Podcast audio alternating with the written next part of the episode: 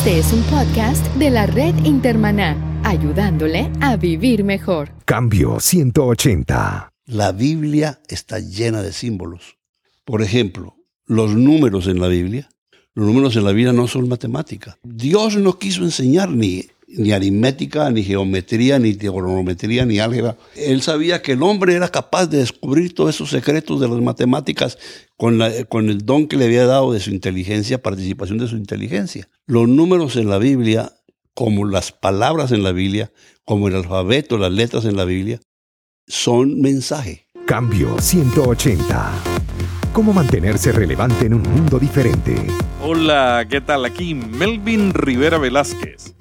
Hay traducciones de la Biblia que usan textos bíblicos base y estilos de traducción diferentes. Como resultado, hay variaciones en algunas traducciones bíblicas. ¿Significa esto que los traductores corrompen el texto bíblico? En cambio 180 continuamos dialogando con el doctor Luciano Jaramillo Cárdenas, director de la traducción Nueva Versión Internacional. Luciano es pastor, conferencista y autor de más de una docena de libros. Luciano habla sobre si se contradice o no la Biblia. Cambio 180 es auspiciado por cristianos.com, una comunidad sobre la iglesia, la Biblia, la cultura y la vida cristiana. Cambio 180. Una crítica bien común es que los traductores corrompen la Biblia. Los musulmanes, ese es el argumento que tienen para no traducir el Corán, porque dicen que hay que mantenerlo en árabe porque si se traduce se corrompe. ¿Realmente se corrompe el texto cuando se traduce? ¿Y cuál es el valor de traducirlo?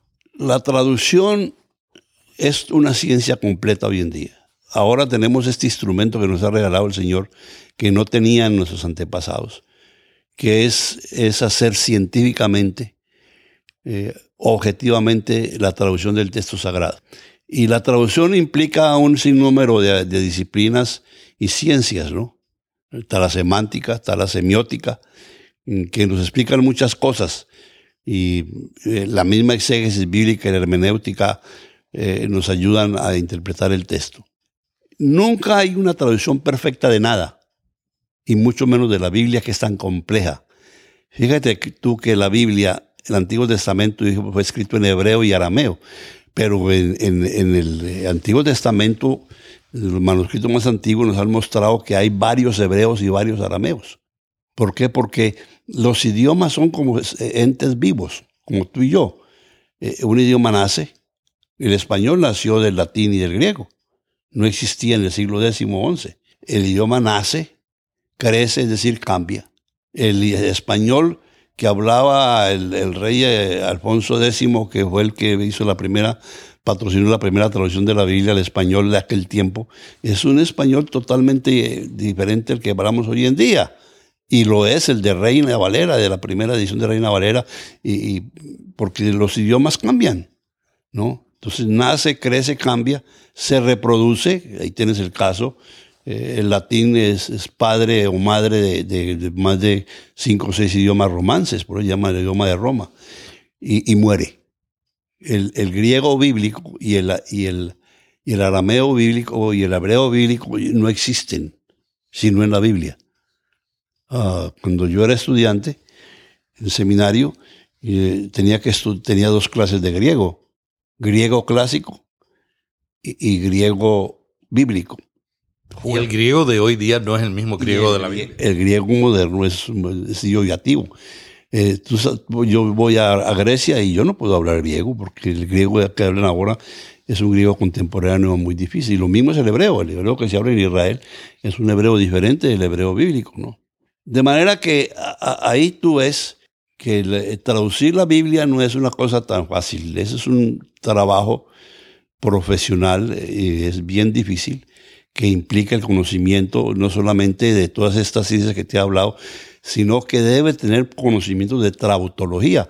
La trautología hoy en día es una ciencia y se puede sacar un PhD en trautología en, las grandes universidades y algunos seminarios. todos nuestros traductores de la Biblia tienen que tener cursos de traductología y estamos constantemente tratando de refrescarlos. El Instituto Lingüístico Verano, por ejemplo, cada año tiene seminarios y ahora, por ejemplo, en octubre estamos invitados, como cada año, a una semana de refrescamiento eh, acerca de las técnicas de traducción bíblica, que de nuevo hay en el aspecto de las ciencias bíblicas de traducción, porque esto está avanzando y esto cada día nos ayuda a, hacer mejores traducciones de las escrituras. Por supuesto, no de fondo, pero hay muchísimas cosas que son susceptibles de ser estudiadas y de ser mejoradas. Yo recibo diariamente eh, preguntas, algunas juiciosas, a veces de gente que conoce el texto y a veces apoya la, objeción o la pregunta en, el texto mismo en, la lengua original. Eh, pero pero el, eh, el, trabajo de traducción es un trabajo que es hecho por hombres y, se cometen errores y, es tan complejo. Y por eso es tan importante eh, no solamente traducir el texto, sino el texto dentro del, del, contexto. Y no un contexto, sino muchos contextos que tiene el texto. ¿no? Y, eso te puede dar a ti eh, variedad en cómo traduces una frase o un versículo. Tú lo ves, por ejemplo, en, las Biblias modernas, como la nueva versión internacional.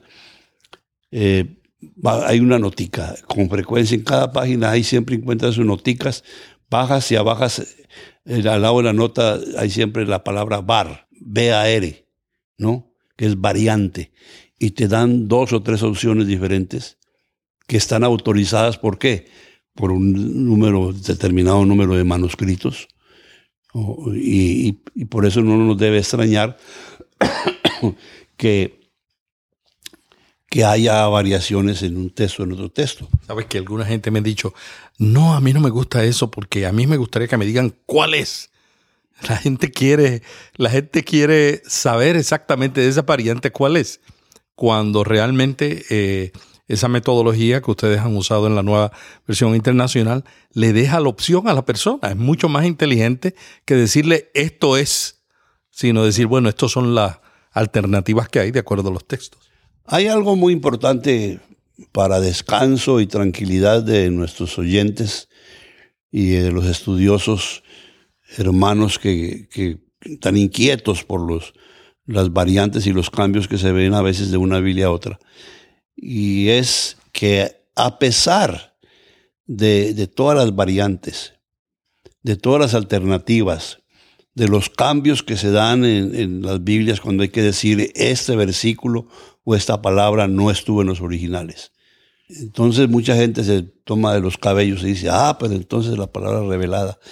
Eh, decía que una cosa muy importante saber es que a pesar de todo eso, el mensaje fundamental que nos da el Señor, que nos da Dios en la Biblia, no cambia. No hay ninguna verdad bíblica fundamental importante, la que tiene que ver con tu vida, con tu relación con Dios, con tu salvación eterna, que haya cambiado porque haya cambiado un texto u otro texto, porque esta versión dice esto, la aquella versión dice aquello. El texto, el mensaje fundamental de las escrituras como Dios lo ha dado, podemos garantizarlo y esa es la parte de la inspiración divina, de que es el mismo, no ha cambiado a pesar de que cambie su formulación o que tenga un sentido, una palabra aquí, otra palabra allá, o que haya tenido que sacar un versículo, sacar otro versículo. El texto está incólume, el, el, el sentido del mensaje divino es el mismo y ha sido siempre el mismo. Y lo podemos garantizar ahora. Luciano, hablemos de eh, la lectura de la Biblia en el día de hoy. Varios estudios sobre la generación del milenio, muchachos que tienen 18 a 34 años, dicen que los jóvenes no creen en la iglesia, no creen en el liderazgo. A veces yo pienso que tienen razón, porque los líderes hemos cometido tantos errores que yo, yo, yo digo que yo creo en el poder del Espíritu Santo, porque a pesar de todo lo que nosotros hemos hecho, por dañar la iglesia, todavía la gente se convierte.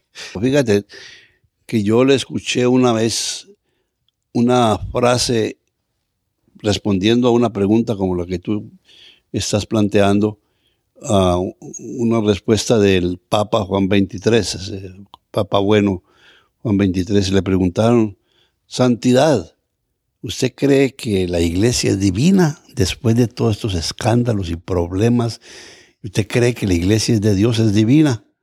Y el Papa le respondió, mire, la mejor prueba de que la iglesia es divina es que nosotros, los sacerdotes y los líderes de la iglesia y los mismos cristianos, no hemos podido acabar con ella. Y eso fue antes de los escándalos de los últimos, de los últimos años. Luciano, ¿qué, qué, qué puede hacer la iglesia para ayudar a esa generación del milenio que, que además de que no cree en la iglesia ni los líderes, cree que la Biblia es un libro antiguo? ¿Cómo la iglesia puede enfrentar ese reto? Mira, eh, lo que están haciendo, inclusive la Iglesia Católica, con lo que se llama la lección divina, es tratar de acercar el texto de la manera más sencilla a la vida de la gente. Que no sea, que la experiencia con el texto no sea una experiencia solamente intelectual.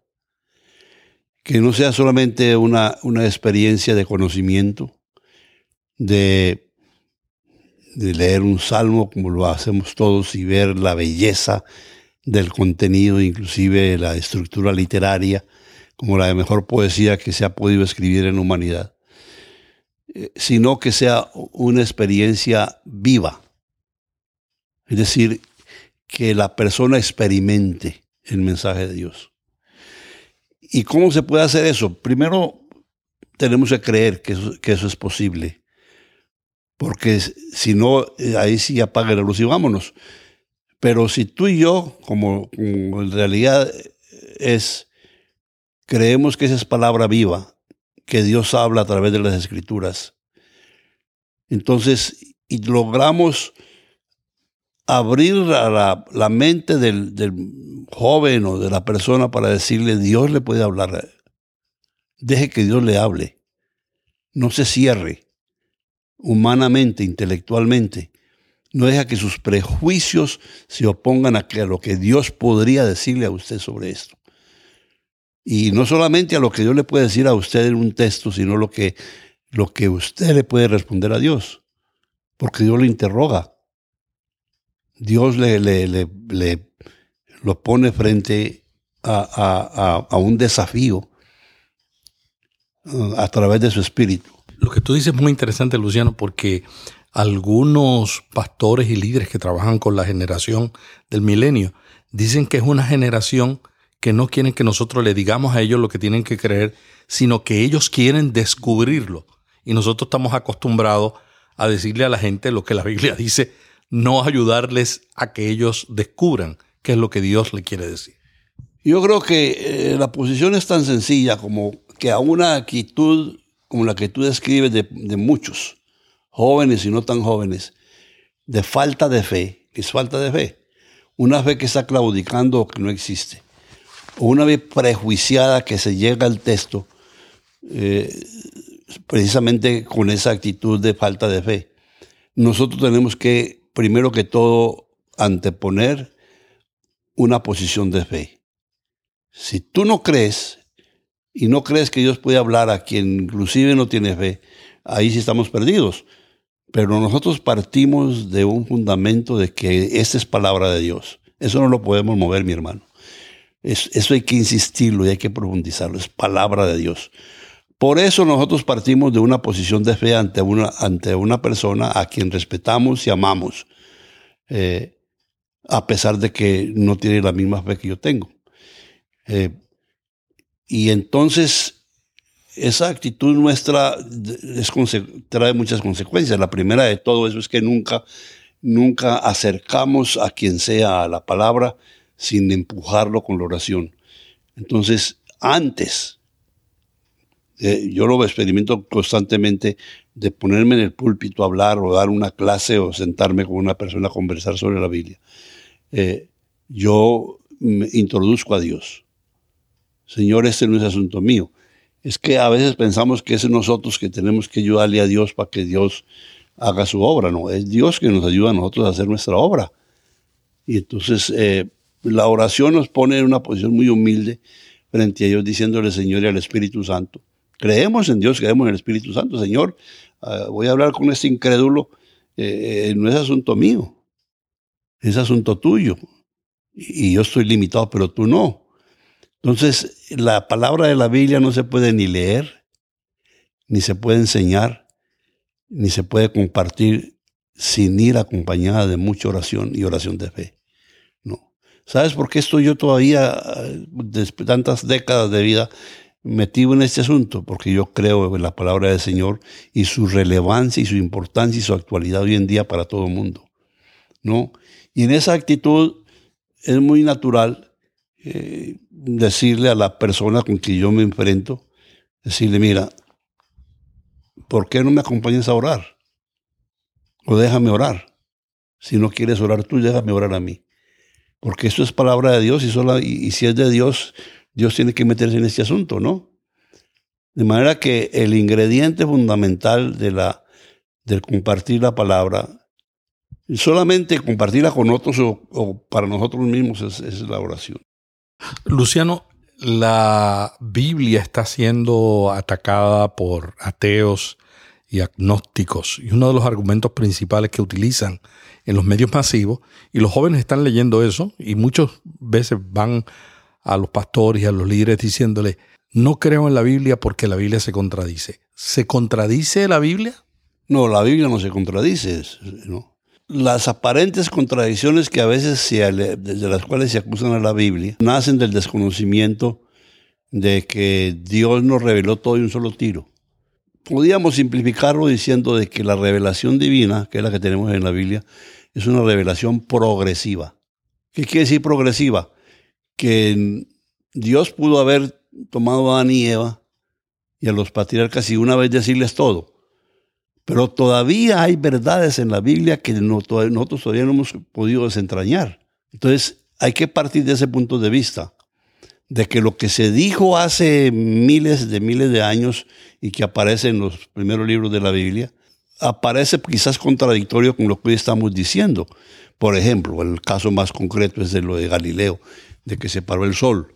Y si hay una contradicción porque con la ciencia, porque el sol no se para, porque el sol no se mueve se mueve la tierra.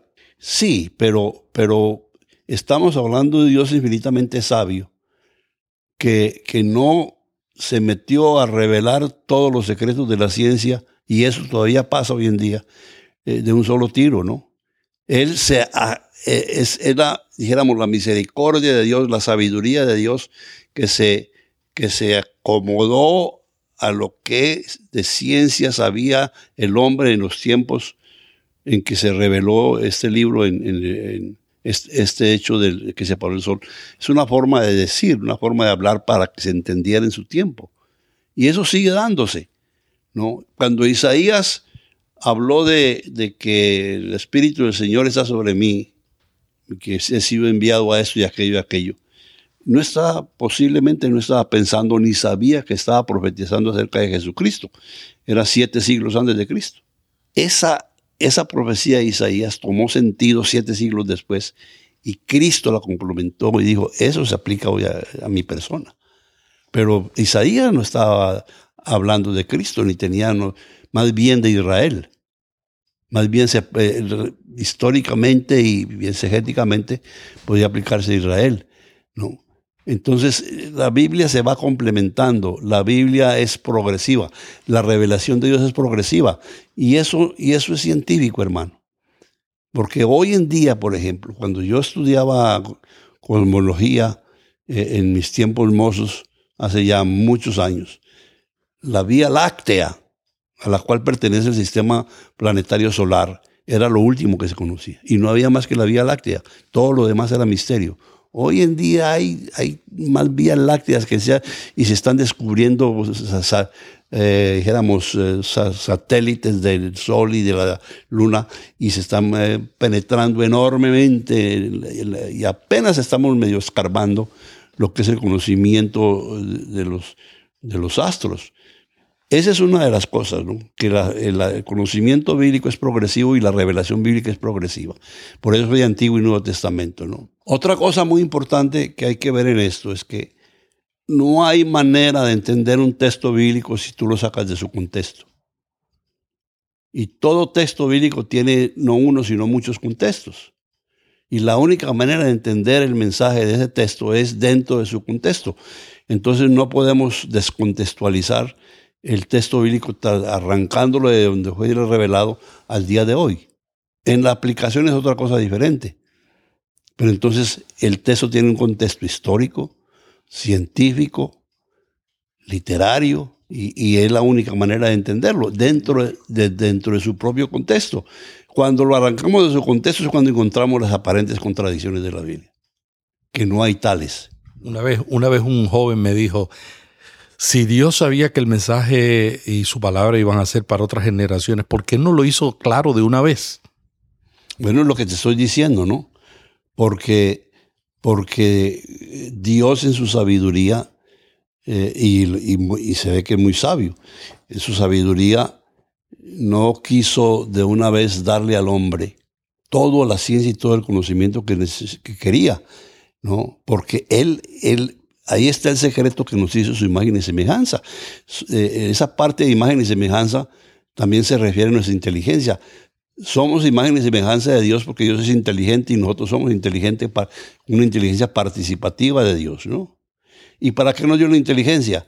Para que nosotros, como él mismo lo dijo, creciéramos, nos multiplicáramos, investigáramos la tierra y, esa inteligencia que Dios nos dio es la que está creando y ha creado a través de los siglos las ciencias, diferentes ciencias, que no la hubiéramos podido descubrir, tantos misterios y los que sigue habiendo, si no tuviéramos ese instrumento maravilloso que Dios nos dio haciéndonos a su imagen y semejanza, que es el entendimiento y la inteligencia, ¿no?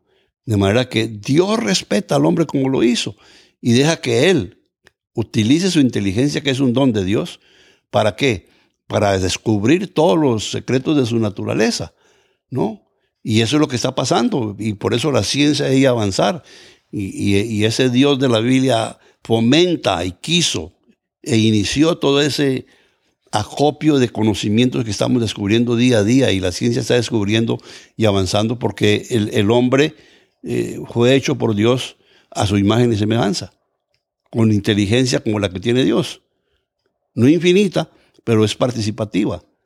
Y, con eso el hombre, Dios le dio al hombre todas las posibilidades que seguimos explotando y en lugar de estar negando deberíamos estar de rodillas dándole gracias a Dios porque nos ha permitido y nos permite conocer y saber los secretos de su creación. Tú mencionaste lo del contexto del texto, la importancia de esto. Mucha gente se acerca a los libros de la Biblia, los trata de interpretar para aplicarlo, pero todos de la misma manera. ¿Por qué hay que entender bien el contexto del libro para poder sacarle el jugo que necesitamos sacarle? Porque una cosa es el texto, una cosa son las palabras y otro es el contenido es como coger una naranja y, repasarla por fuera. Ah, qué color tan bonito, es redondita y todo eso. Y no abrirla y sacarle todo el jugo que hay por dentro. Ahí es cuando te das cuenta de que la naranja es naranja y es sabrosa. El texto bíblico, precisamente, cuando se, se le rodea y se le interpreta en su correspondiente contexto, entonces comienzas a entenderlo mejor. Vamos a poner un solo ejemplo. Todas las ciencias bíblicas tienen que ver con esto especialmente algunas. La semiótica, por ejemplo, es una ciencia más bien moderna, eh, que no es solamente bíblica, pero la semiótica bíblica es supremamente importante. La semiótica no es más que el estudio de los significados de los, de los símbolos. La Biblia está llena de símbolos. Y entonces la semiótica nos entiende a descubrir el sentido, el significado de los símbolos. Es toda una ciencia. Por ejemplo, los números en la Biblia para darte solamente un ejemplo, los números en la vida no son matemática. De lo que te decía, de que Dios nos dio una inteligencia eh, para que descubriéramos todos los significados y todos los secretos de la ciencia, se aplican aquí. Dios no quiso enseñar ni, ni aritmética, ni geometría, ni trigonometría, ni álgebra. Él sabía que el hombre era capaz de descubrir todos esos secretos de las matemáticas con, con el don que le había dado de su inteligencia, participación de su inteligencia. Los números en la Biblia, como las palabras en la Biblia, como el alfabeto, las letras en la Biblia, son mensaje. La Biblia es un, un, libro de mensajes. Dios es el mensaje de Dios, el pensamiento de Dios, lo que Dios quiere, cómo, cómo nos, nos, orienta, nos ayuda. Entonces, utiliza, así como utiliza el lenguaje humano, inicialmente oral, que no había escritura, luego el lenguaje escrito y los diferentes alfabetos, así utiliza los números. Entonces, es un error enorme querer poner a Dios a hacer matemáticas. Y ahí es donde nos equivocamos. ¿Por qué? Porque los números en la Biblia no son, no son, eh, em, dijéramos, no se pueden tomar literalmente, porque lo que Dios quiere decir está dentro del número.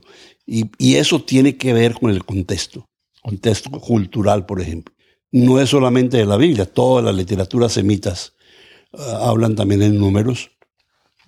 Y, ahí, y dentro de toda la, literatura semita, vemos que los números coinciden en su significado con los números bíblicos en muchas partes. Yo tengo un librito que se llama El mensaje de los números. Cada número tiene un mensaje especial. Y si tú no, no conoces el contexto cultural de cómo utilizaban en los pueblos semitas esos números, te quedas sin el mensaje. Porque el número es mensaje. El uno es un, mensaje, el dos tiene un mensaje. Todos hasta que llegas al mil y, en el mil ya deja de contar, el semita ya deja de contar, ya no hay más números después del mil. Mil es, ni siquiera es un número el mil, el mil es multitud. Entonces da lo mismo que sea dos, tres, cuatro, cinco mil. Eh, tenemos varias narraciones de la multiplicación de los panes y los peces, y uno dice que fueron cuatro mil, otros que cinco mil, otros que mil, otros dos mil. ¿Cuáles de ellos se equivocaron? ¿Cuál de los evangelistas de, de los de... No, ninguno se equivocó porque estaban sencillamente utilizando el número mil como multitud. Es que yo creo que ni nadie contó exactamente cuántos fueron los que comieron, sino que calcularon. Cuando un, semita dice mil, está hablando de multitud. Y puede ser, agrégale del 1 al 10 o al 100, todo lo que quiera, ¿no? Entonces, el mensaje es lo más importante. Y el contexto en que ese mensaje se transmite nos lo da precisamente el aspecto de los números, la semiótica, ¿no? Ahí tenemos el problema de los 144 mil, ¿no? Que si eso es verdad y es literalmente exacto, que solamente van a ser 144 mil, pues yo creo que cada denominación va a decir, bueno, yo sí estoy entre los 144 mil. Yo, por ejemplo, como presbiteriano voy a decir, bueno, pobre los, los bautistas o pobres los pentecostales se quedaron afuera porque Calvino ya nos organizó y, nos, ya somos de los 144 mil. ¿no? Ahí está el, mensaje de los números. Un joven que una vez me preguntó, ¿debemos tomar la lectura del Evangelio literalmente? Porque dice que el infierno es un lugar de fuego, pero también que es un lugar de oscuridad. Yo nunca he visto un lugar oscuro que tenga fuego. Ahí viene la contradicción, fíjese el número completo en la Biblia que representa al pueblo de Dios, el número 12. El número 12 es el número que representa al pueblo de Dios. Por eso hay 12 tribus y hay 12 apóstoles, ¿no? Que representan al pueblo de Dios. Entonces, 12 eh, al cuadrado, ¿cuánto es? 144. Entonces, y mil es multitud ahí sí cabemos hasta los pentecostales y los presbiterianos, ¿no? ¿Por qué? Porque no es un número exacto. Es sencillamente que representan, con el número 12 al cuadrado, representan todo el pueblo de Dios, todos los salvados del Antiguo y Nuevo Testamento que pertenecen al pueblo de Dios. ¿Y cuántos son? Mil, miles, miles, miles, miles. Pónganle los miles que quiera. Y así podemos ver mm, número por número y nos damos cuenta que esa interpretación literalista, ¿no? Eh, muchas veces es la que crea más problemas de los que solventa. Muchas gracias, Luciano, por este diálogo tan interesante sobre la Biblia. Quisiera terminar eh, preguntándote en qué proyectos estás trabajando en este momento. Bueno, a mí todavía, a pesar de que me jubilé, dicen que me jubilé hace algunos años, la Sociedad Bíblica Internacional Bíblica me ha dejado como parte de tiempo como director de traducciones para las Américas. Y en este momento estamos haciendo una revisión de la nueva versión internacional en el lenguaje más sencillo posible para poner al alcance de los niños y de la gente sin mucho, sin mucho cultivo intelectual. Estamos haciendo pues una revisión de ese texto. En un tiempito vamos a tener entonces la Biblia en lenguaje sencillo de la nueva versión internacional. Fuera de eso, buena parte de mi tiempo lo utilizo en lo que siempre me ha gustado hacer, que tú mencionabas, que en nuestro tiempo con Sociedades Bíblicas Unidas hace ya más de 30 años, iniciamos que fueron los talleres de ciencias bíblicas. Entonces estoy ahí aceptando invitaciones y, yendo a, muchos países a dar conferencias de ciencias bíblicas, de todas esas cosas que hemos estado hablando hoy y tratando de informar, dar un poco más de información, basado precisamente en que yo, yo creo, y ya también lo mencionamos aquí, de que la mayoría de las objeciones y los problemas que se ponen, por ejemplo, a las traducciones modernas de la Biblia, como la nueva versión internacional, Dios habla hoy, y otras muchas versiones de la Biblia, nacen de falta de información o de ignorancia. Cuando la gente conoce cómo, cómo nos llegó la Biblia, la historia del texto bíblico, cómo fueron reconocidos los libros de la Biblia como inspirados y revelados, que es la historia del canon bíblico, cómo se traduce la Biblia, que es las diferentes técnicas de traducción bíblica, que llámese de equivalencia formal o equivalencia dinámica o traducción ecléptica. Eh, cuando sabe todas esas cosas y les informa, la gente depone entonces su objeción y su ataque. La mayoría de los, si no casi todos los ataques y objeciones que, que se oyen y se ven y se leen, son fruto de la falta de información, de la falta de conocimiento, de la ignorancia.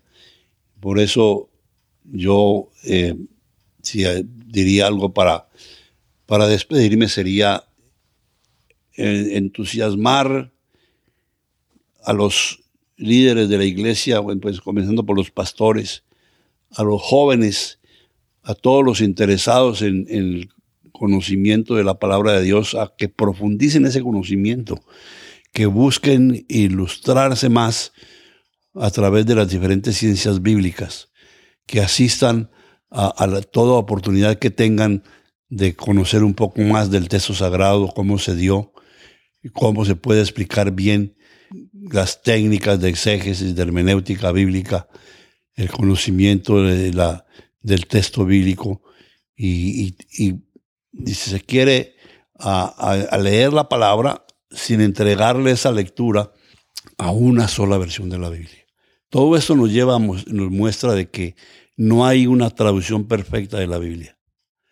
Y entregarle la lectura y la exposición de la palabra y el estudio de la palabra a una sola versión de la Biblia cuando tenemos tantas, hay cerca de 50 o un poco más de traducciones bíblicas en español.